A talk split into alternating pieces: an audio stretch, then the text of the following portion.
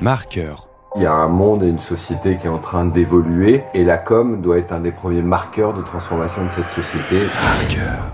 En fait, je rêvais vraiment d'être créatif dans une grande agence de pub. Marqueur. Marqueur. Marqueur, c'est le podcast des étudiants en com qui questionne la com. Marqueur. Nouvel épisode de Marqueur. Nous sommes avec Arsène et Eva. Ils sont tous les deux étudiants à Sub de Pub. Arsène a 20 ans, Eva a 21 ans. Soyez les bienvenus. Merci beaucoup. Eva, pourquoi avoir choisi d'étudier la com? Euh, j'ai- je travaille depuis que j'ai 14 ans. J'ai toujours eu ce besoin d'être en contact avec euh, les personnes. J'aime énormément communiquer. J'étais déjà passionnée par la publicité et surtout par le journalisme. Et toi, Arsène, pourquoi la com? En fait, euh, je me suis intéressé à la communication parce que à la base, moi, je voulais faire du commerce, mais euh, je trouvais que le milieu était un peu trop euh, redondant et pas très fun.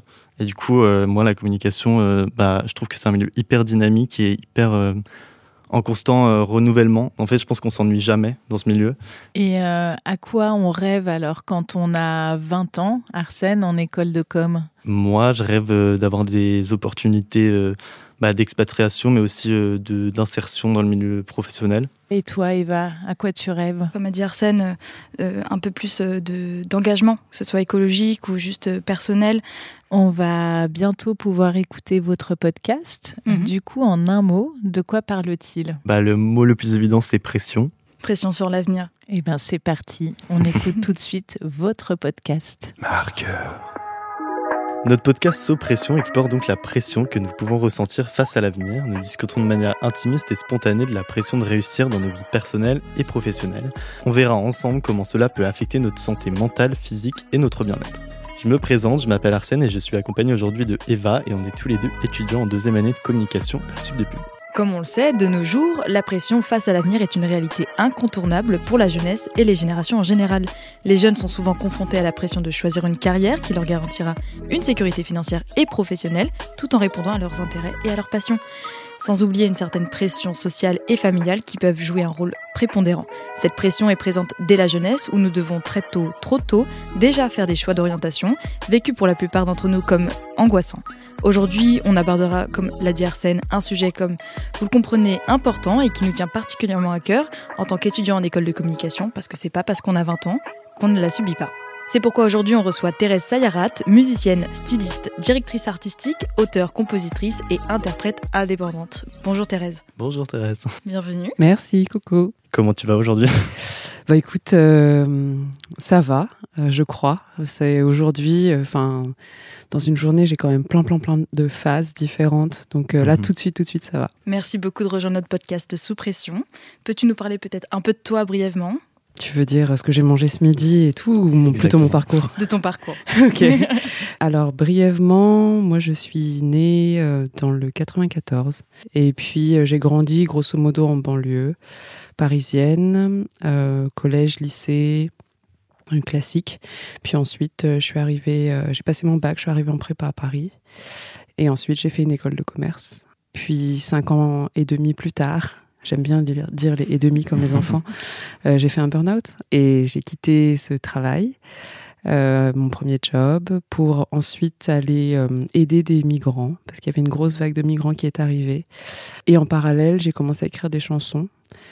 Et puis, bah, j'ai monté mon premier projet de musique qui s'appelait La Vague. Le premier confinement a mis un terme à tout ça. Et ensuite, euh, j'ai monté mon activité de stylisme. Et en parallèle encore, parce que j'aime bien les parallèles, euh, j'ai monté mon projet euh, sous lequel j'officie aujourd'hui qui s'appelle Thérèse. C'est incroyable, aujourd'hui tu es musicienne, styliste, Mhm. directrice artistique, auteure, compositrice, interprète indépendante. Est-ce que tu savais que tu allais aller dans cette direction étant plus jeune? Pas du tout. Tu as fait une Euh, école de commerce, du coup tu te dirigeais plutôt vers quoi? Hum, alors en réalité, j'avais plein de rêves quand même quand j'étais gamine. Je pense que je voulais faire ce que je fais aujourd'hui. Euh, sauf que j'ai pris un gros rallongis, euh, un peu imposé par mes parents, par la société, par euh, l'école aussi. J'ai fait une école de commerce, mais à la base, euh, j'ai fait ça parce que après la prépa, c'est ça qu'il y avait à faire. Que finalement j'étais plutôt bonne élève, donc ça n'a pas été très compliqué pour moi d'arriver là où, là où j'étais à ce moment-là. En revanche, quand je suis entrée en école de commerce, à l'origine, je voulais faire du commerce équitable. Parce que mon père faisait ça, en fait. Finalement, bah, à la sortie de l'école, j'ai bossé dans une grande maison de luxe en marketing. Bon, j'ai un peu dévié de ma route, quoi. Quand tu étais en, en école de commerce, est-ce que tu avais quand même euh, ce sentiment d'être pas à ta place ou tu te sentais vraiment dans un milieu qui. Tu pensais que ça allait être la bonne décision pour toi? Je dirais que j'étais un petit peu euh, scindée en deux. Je suis plutôt caméléon comme personne. Du coup, euh, je pense avoir une certaine capacité à trouver le bon euh, là où je me trouve et à pouvoir, entre guillemets, tirer ce que je peux tirer des situations, des environnements, etc. En revanche, je savais que euh, le milieu dans lequel je me retrouvais était très éloigné de celui d'où je venais. Mais bon, ça, a priori, c'est pas tellement un souci, c'est pas quelque chose qui me fait peur ou qui me dérange. Pour la première fois de ma vie, en revanche, je sentais qu'il y avait un gap assez énorme entre mon milieu d'origine, social, j'entends, et, euh, et celui dans lequel je baignais. Comment ça s'est passé pour toi au niveau euh, de ta carrière et des entreprises? Comme tu as pu nous dire, tu as fait un burn-out. Mm. Comment est-ce que ça s'est passé durant cette période? Hum, Les trois premières années euh, d'entreprise ont été super chouettes. En vrai, j'ai appris énormément de choses dans cette boîte. Les jours se suivaient et se ressemblaient pas. Euh, je faisais du marketing certes, mais c'était autant du travail chiffré, euh, voilà, des suivis de vente, etc. au niveau mondial, que euh, de la création. Donc, je bossais en marketing, donc je faisais à la fois les créas de pub, euh, des castings, etc., du stylisme aussi. Je travaillais avec des nez pour euh, créer des fragrances, euh, avec des designers, euh, pour créer des flacons, des, des packs, etc. J'allais en usine pour faire, faire tout ça. Donc euh, en réalité, euh, j'ai appris énormément de choses et j'ai rencontré plein de personnes géniales. À quel moment tu t'es rendu compte que peut-être tu as passé un, cap dans, dans cette eu un- pression, dans ce stress Ouais. Il y a un moment où tu t'es dit euh, stop. Euh, donc voilà, ça c'était les trois premières années. Et ensuite, le moment où je me suis dit stop, c'était pas un stop radical en fait. Euh, en réalité, un jour, je me suis retrouvée en réunion, comme souvent, euh, devant mes N plus 2 plus 3 plus 1000. Et, euh, et je me suis demandé si je rêvais d'être à leur place. Et en fait, la réponse m'a surpris parce qu'elle a été un peu trop rapide. Et en fait, c'était un non. Euh, sans jugement de valeur, je jugeais pas ces personnes, mais je me disais, mais en fait, j'ai pas du tout envie d'être à leur place, pourquoi je continue en fait à faire ça?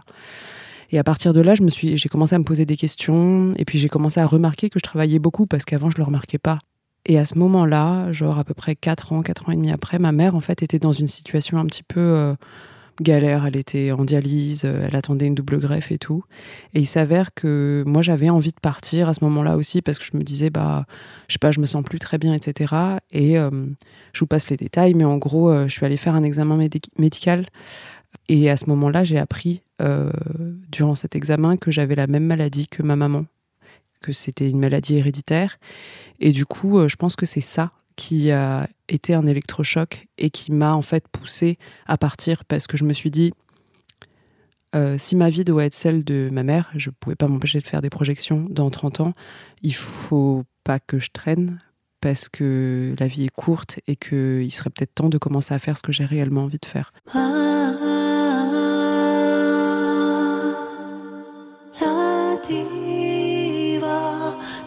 Vida loca, loca.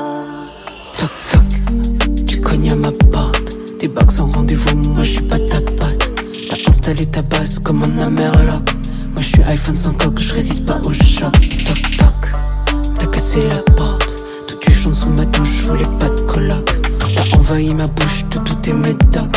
Je me vois me consumer comme un paquet de clopes. Tic toc, toujours pas en clope. Cougar, cajole, je suis un délit choc. Sugar, congèle, femme de mon époque. L'idée me fait suer jusque dans mon froc. Redlocks, dis-moi qui débloque. Dis-moi que je développe dans mon lit une haine réciproque envers cette salle. Quand on est en burn-out, je pense que c'est beaucoup, euh, comment dire, euh, le corps qui réagit, etc. Et je pense que ça a été une façon, euh, ça a été simplement un instinct de survie en fait, de partir. Je savais pas tellement pourquoi je partais d'ailleurs, mais je savais que c'était plus possible de rester là-bas. Quoi. Donc ouais, j'ai eu, eu peur, mais je pense que la peur de rester était plus grande que celle de partir. Quand tu as quitté du coup ton entreprise, tu l'as vécu comme un soulagement euh, directement? Euh, oui, euh, ça, ça a été, ça a été assez direct parce que, En fait, je suis partie dans des conditions qui n'étaient pas forcément très bonnes. Et parce qu'on ne voulait pas me laisser partir et je comprenais pas pourquoi. Pourtant, j'ai un côté un peu bon élève, j'avais préparé le terrain, j'avais dit que je pouvais trouver euh, un remplaçant, une remplaçante, euh, que j'étais prête à rester un petit peu plus longtemps pour former la personne, etc. Et en fait, euh, quand je suis partie, ils m'ont remplacé par trois personnes. Donc je sais pourquoi ils voulaient pas que je parte. voilà. Donc euh, du coup, bah, euh, bah j'étais- oui, j'étais, j'étais très contente de, de, de m'en aller et c'était un grand soulagement. Euh, on peut pas dire que c'était la fête parce que comme j'étais en burn-out, il fallait quand même que je me retape physiquement, euh, mentalement, euh, etc.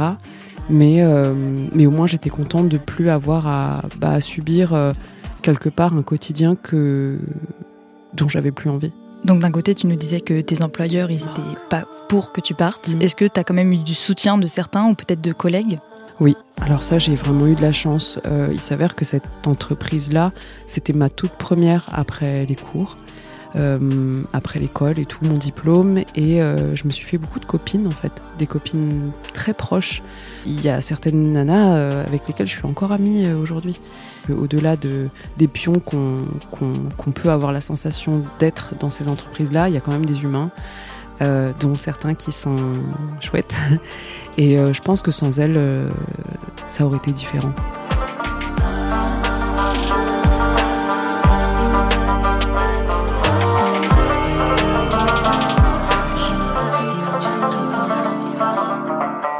Je, me sentais juste épuisée et je savais pas trop pourquoi et ça me ressemble pas tellement parce que je suis plutôt une pile. Et, euh, et je me suis dit, bon, c'est sûrement parce que j'ai beaucoup travaillé cette année à cause de la convention. La convention, c'est euh, la grosse réunion marketing chaque, année. Et j'avais pris un arrêt d'une semaine pendant les grandes vacances. Et j'avais dit à ma directrice que, euh, en revenant, si euh, je me sentais pas mieux, peut-être qu'il faudrait songer à autre chose pour moi. Alors, est-ce que c'était changer de poste? Est-ce que c'était changer de boîte dans le groupe? Est-ce que c'était arrêter Je savais pas tellement à l'époque. Et je suis revenue euh, de vacances et en fait, bah, au bout d'une semaine, ça allait vraiment pas mieux, voire euh, ça s'empirait. Et hum, en fait, bah, j'ai commencé à avoir des symptômes bizarres, de, des migraines, ce genre de trucs. euh, je pleurais pour rien, euh, encore plus qu'aujourd'hui. J'avais des vomissements. Enfin bref, c'était pas très cool, quoi. Et en fait, euh, bah, quand j'ai demandé justement à partir et qu'elle voulait pas, au bout d'un moment, j'allais au, au bureau tous les jours et je mettais une heure à aller au taf alors que normalement mon trajet c'était genre 20 minutes. Et en fait, je descendais à chaque station pour chialer et je remontais. Et euh, bon, au bout d'un moment, euh, je suis allée voir un médecin, deux médecins, trois médecins qui m'ont tous euh, prescrit des anxiolytiques que j'ai pas pris. Et, et bon, au bout du troisième médecin, j'ai fini par accepter en fait que j'étais en burn-out et qu'il fallait que je m'arrête. Et, et c'est bizarre parce que j'ai l'électrochoc, ça a été mon ancien médecin traitant qui me demande est-ce que parfois vous pensez à la mort? Vous avez des angoisses de mort ou pas? Et moi, je suis plutôt joyeuse comme personne habituellement. Et effectivement, euh, j'en avais à cette époque-là. Et je pense que c'est ça qui m'a convaincue en fait de me dire bon bah ok, j'a- j'a- j'accepte euh, un second arrêt maladie.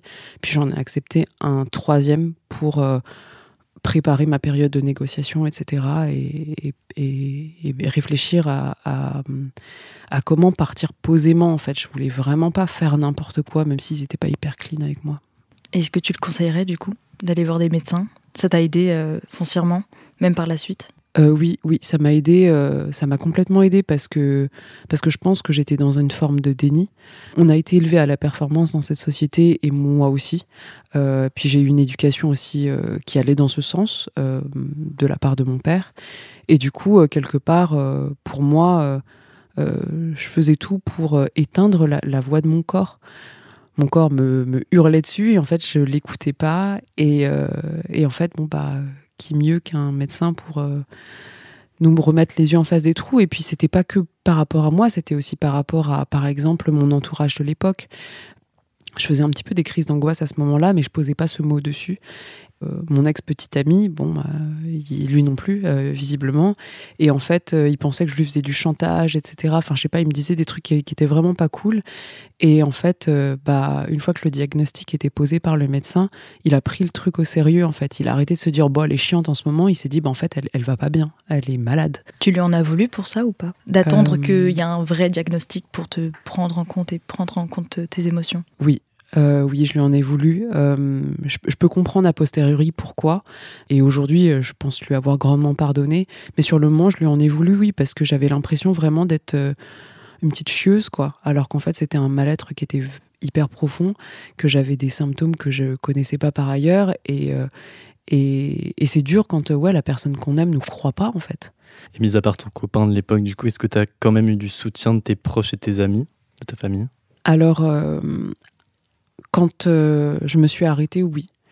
Euh, ils n'ont pas forcément tous compris euh, parce que parce que effectivement j'ai toujours enfin j'ai toujours été avant ça bah, une machine quoi. Enfin je sais pas, j'étais bonne à l'école, je sautais des classes, j'avais tout le temps des bonnes notes, j'ai- je trouvais des jobs en un claquement de doigts. Enfin tout se passait hyper bien. Donc en fait d'un coup qu'est-ce qui se passe?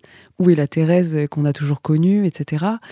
Et ouais, et moi, à ce- moment-là, je me suis rendu compte aussi que j'étais un être humain et que euh, j'avais besoin quelque part d'accepter bah, l'aide de l'autre, que je pouvais pas toujours m'en sortir toute seule, quoi. Et finalement, ils ont, ils ont tous et toutes été là, d'une façon plus ou moins euh, compréhensive ou etc. Mais, euh, mais oui, oui, j'ai la chance, chance d'avoir été super bien entourée et par mes amis, ma famille et puis même, mon petit copain de l'époque. Et avec du recul, qu'est-ce que tu pensais vouloir entendre à cette période de la part de tes proches? Rien de Rien de spécial. En vrai, euh, dans ces moments-là, je pense que on a tellement peu, enfin, je parle pour moi, j'avais déjà tellement peu conscience de ce qui m'arrivait que quelque part, euh, pff, je je sais même pas si je les aurais écoutés. Euh, ouais. Et avec du recul, euh, si toi t'étais à la place de tes proches, qu'est-ce que t'aurais, vou- enfin, qu'est-ce que tu ferais? Je pense que, hum, en fait, ça dépend de- des étapes de vie, mais aujourd'hui, euh, j'ai l'impression d'être, euh, comment dire, d'avoir un flair euh, à burn-out ou à dépression, entre guillemets. Euh, j'ai appris beaucoup, beaucoup, beaucoup, beaucoup, beaucoup, beaucoup, je peux le dire encore mille fois, euh, plus à écouter mon corps, euh, de par euh, cet épisode-là, et puis un autre qui s'est passé plus tard, c'est-à-dire très récemment. Et je sais aujourd'hui que, bah, euh, en fait, sans cette. Sans ce véhicule, sans cette carapace-là, cette machine, euh, on, ne peut rien. Donc, euh, je pense que je conseillerais. euh, et puis, je, je check, je souvent mon entourage pour savoir si bah, ils écoutent leur corps, s'ils ont des mots ici ou là, sans, sans tomber dans un truc totalement, comment dire. Euh, de, vaudou ou de je sais pas quoi.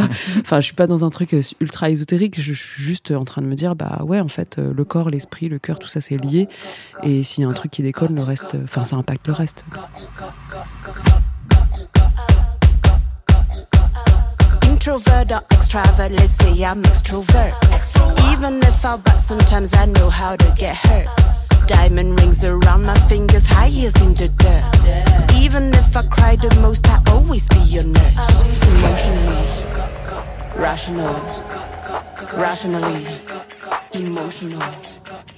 Catch me if you can, call me Robin Hood. Tout à l'heure, tu nous parlais de migraines, tu pleurais beaucoup, tu devais t'arrêter dans les transports. Est-ce que tu as vu d'autres signes avant-coureurs à ce moment-là qui t'ont alarmé toi ou qui t'ont dont tu t'es rendu compte plus tard où tu t'es dit ouais c'était j'aurais dû m'arrêter à ce moment-là. En fait, la fatigue du, du mois de fin d'été euh, était déjà un, gros signal, mais que j'avais pas pris au sérieux.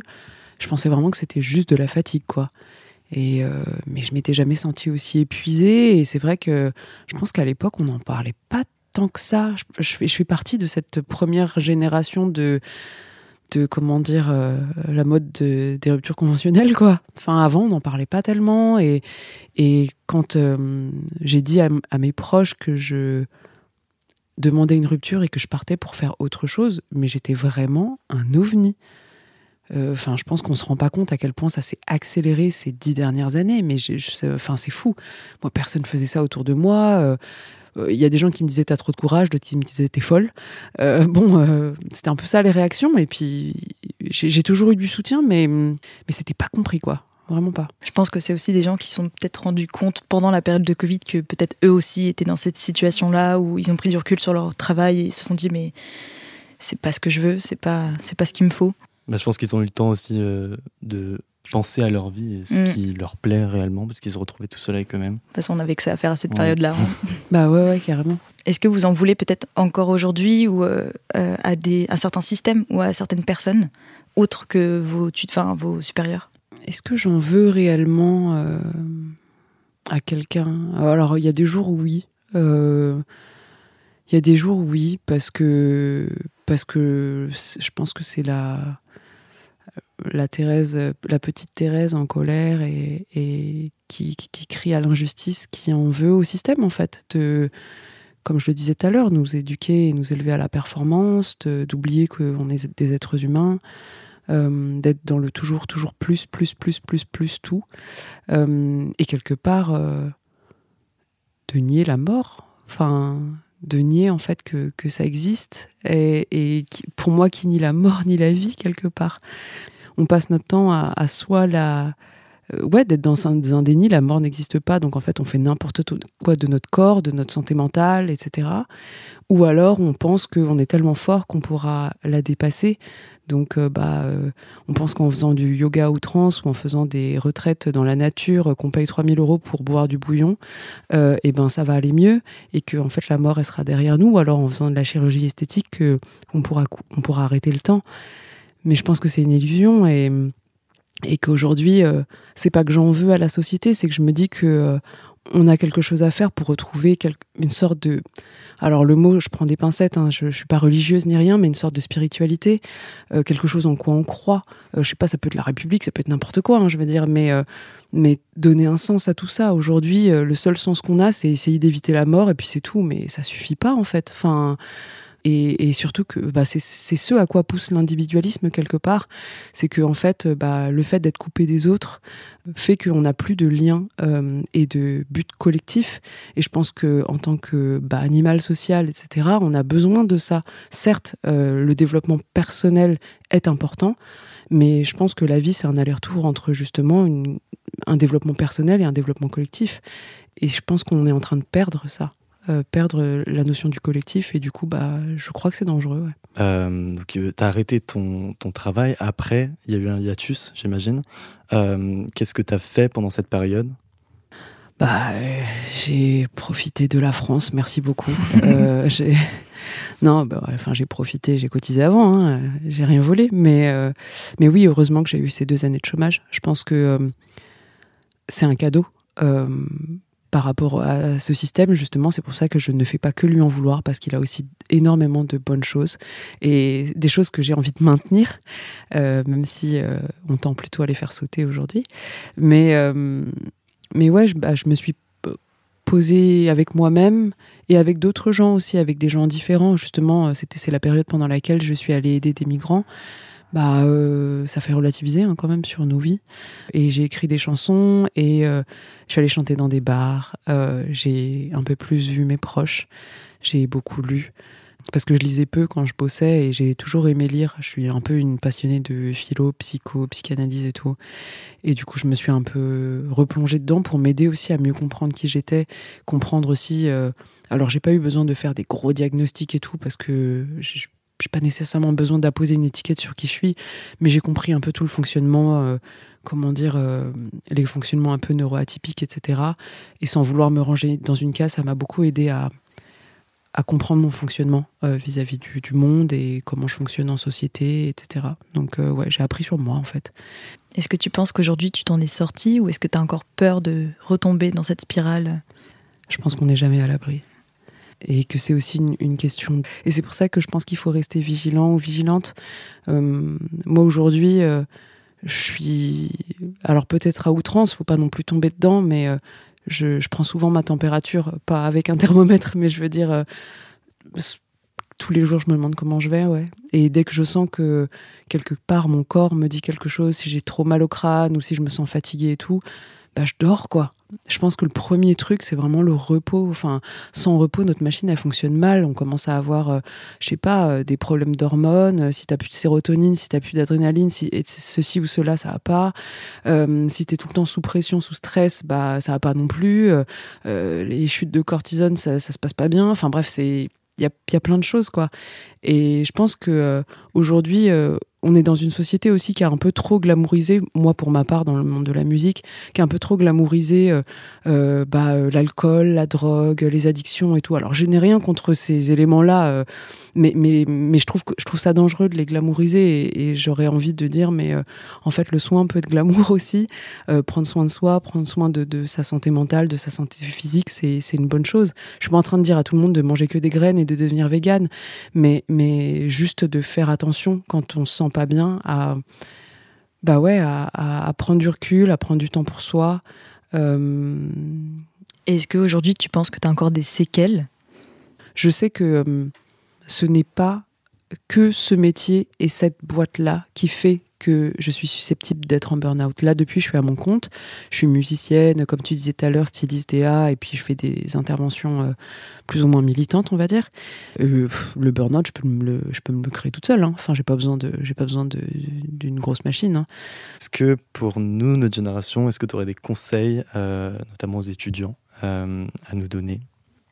Hmm, Vous en avez déjà un petit peu parlé tout à l'heure, mais je pense que parler, et pas rester isolé, c'est hyper important. Mais euh, pour, euh, pour tout le monde, hein, à tout âge, euh, enfin évidemment pour les étudiants et étudiantes aussi, mais on est dans une société, encore une fois, qui tend à nous isoler. On est tous là, la tête dans notre téléphone. on rentre le soir, bah, c'est beaucoup plus confortable de d'aller regarder Netflix parce que parce que c'est cocooning. Alors je dis pas qu'il en faut pas, mais quand quand ça en vient à nous empêcher de nous confronter aux autres et à la vie, ce qui nous permet d'apprendre, à mon sens, bah c'est grave. Et plus on le communiquera, et plus on normalisera, et moins les gens auront peur, quelque part, euh, et honte de, de, de, parler de leur propre euh, expérience vécue. Regarder son nombril dans le bon sens du terme, c'est-à-dire apprendre à se connaître, ça permet aussi de, de, créer une possibilité. Il y a plein de, de trucs hypothétiques, mais euh, de créer son propre chemin. La norme nous fait du mal en fait. Je, comprends pourquoi elle, est euh, essentielle pour euh, des politiques. Euh, voilà, amener une société, enfin c'est plus facile en fait d'amener les gens dans une seule direction. mais en fait, individuellement, ça, ça, nous tue un peu. Et du coup, d'essayer de trouver vraiment ce qu'on est, euh, et du coup ce qu'on aime faire ou ce qu'on peut faire qui pourrait nous épanouir euh, au-delà de ce que la société trouve cool. Moi j'aimerais que les gamins euh, puissent se dire bah en fait j'ai trop envie de devenir cordonnier parce que c'est trop bien qu'ils se disent bah j'ai envie d'être de faire tel ou tel métier parce que je trouve ça chouette mais pour ça faut réussir à déconstruire bah, un peu sa valeur de l'argent il euh, faut réussir à déconstruire sa notion du succès, etc. Et, ça prend du temps, je pense. Euh, voilà. Et en dernier lieu, justement, euh, être aussi patient avec soi-même. on se découvre pas du jour au lendemain. on peut pas savoir à 15 ans. Enfin, il y en a qui savent sûrement, hein, mais je veux dire, tout le monde ne peut pas savoir à 15 ans ce qu'il ou elle veut faire, et c'est normal et essayer et se tromper et se relever et se tromper et se relever et changer de direction et, et faire des plans et et, pas les respecter et juste vivre quoi. Mm. En parlant de ça, est-ce que toi aujourd'hui tu penses avoir trouvé ta place et ce que tu aimes faire euh, tous les jours? Je crois que oui. En vrai, euh, ouais, j'ai 37 ans aujourd'hui et ça aura mis euh, quelques années, mais je suis vraiment, vraiment contente de ce que je fais aujourd'hui. J'ai l'impression d'avoir trouvé une sorte d'équilibre entre bah, ce que j'aime faire, ce que je sais faire, et, ce qui me fait bouffer aussi, parce que bon, faut pas oublier que c'est pas juste tout rose. On est dans un monde quand même où, euh, désolé, je veux pas vous déprimer, mais entre l'inflation, les guerres et tout, euh, la crise climatique, euh, tout ça, la crise économique qui ne s'est pas arrêtée depuis 2008 en fait finalement, et eh ben ouais, il faut quand même penser à sa survie. donc donc ouais, j'estime avoir cette cette chance là euh, que je me suis aussi partiellement créée, hein, mais je suis pas responsable de tout, donc euh, donc ouais, je suis contente. Je suis contente parce que euh, mon objectif à moi, c'est de défendre un projet politique, mais pas par la politique, par la culture, et de créer du lien et de transmettre en fait les gens, enfin de transmettre pardon aux gens l'envie de se trouver, de se poser des questions, de penser par soi-même. J'ai aucune réponse à apporter à personne parce que bah enfin déjà j'essaie de m'en trouver pour moi donc c'est déjà pas simple. Mais mais je, je ouais je, à travers l'art à travers la musique à travers la mode à travers mes interventions dans des écoles que ce soit avec vous en études supérieures ou même des primaires et des collégiens bah j'aime bien pouvoir ouais dire mais toi qui tu es toi qu'est-ce que tu veux toi qu'est-ce que tu aimes?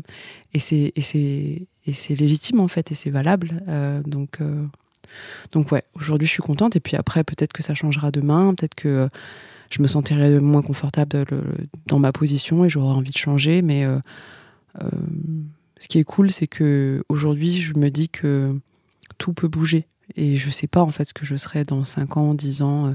Je dis souvent en rigolant que je finirai peut-être boulangère, donc euh, c'est pas. Toi, en tant que femme dans l'industrie de la musique, qui plus est femme asiatique avec un style fort et assumé, comment ça se passe? Bon, j'ai pas mal bataillé en vrai quand même, euh, parce que euh, je pense que je représente tout ce que l'industrie euh, de la musique ne veut pas forcément. je suis une femme, déjà. Alors oui, il y a beaucoup de chanteuses, mais, mais, mais c'est tout. et il n'y en a pas tant que ça finalement. je crois qu'on est à 17% d'autrices compositrices inscrites à la SACEM, donc c'est pas beaucoup quand même. Euh, ensuite, euh, je suis une femme de plus de 30 ans. Donc, euh, c'est à peu près. 30 ans, c'est à peu près l'âge de la péremption, normalement, dans l'industrie. Hein. Je suis dite racisée. Donc, voilà. Alors, pour l'instant, ça m'a pas tellement posé de problème, je crois. Ou alors, j'en ai pas conscience. En revanche, je sais que le problème que ça m'a posé, c'était un problème de légitimité quand je suis arrivée. J'avais pas de modèle plein de gens qui ont des modèles. Moi, je, alors effectivement, je m'identifiais à Britney Spears quand j'étais plus jeune ou à Laurie Neal, mais euh, je me disais, bah en fait, à force de jamais voir aucune personnalité asiatique nulle part, et ben dans la pop culture, j'entends, je me disais en fait qu'on n'était pas assez bien, beau. Euh, ouais, pour faire cool, pour faire ce genre de métier. Donc euh, c'est pour ça que j'ai peut-être pris un petit peu de temps aussi, alors que j'ai commencé le piano à 10 ans. Et euh, ensuite, euh, bah, je suis queer. Euh, voilà, c'est pas non plus les gens qui ont le plus de place. Et puis récemment, bah, j'ai été opérée, donc je suis malade. J'ai une polykystose hépatorénale, comme je vous l'ai dit. Je me suis fait greffer en novembre dernier, donc ça fait à peu près cinq mois. Et je l'ai dit, parce que je suis suffisamment stupide pour le dire à tout le monde, parce que dans cette industrie, on cache qu'on est malade, on cache qu'on est enceinte parce qu'apparemment porter la vie c'est honteux. Et donc, euh, et donc je l'ai dit, et donc voilà, euh, tout ça mis bout à bout, et en plus je viens de, je suis issu de classe populaire à l'origine, tout ça mis bout à bout fait que en fait finalement il y en a pas tant que ça des gens comme moi dans cette industrie. Mais euh, je me suis battue et surtout j'ai eu des personnes qui ont, cru en moi. Il n'y a pas que, il a pas que ce gros système là qui existe et qui oppresse.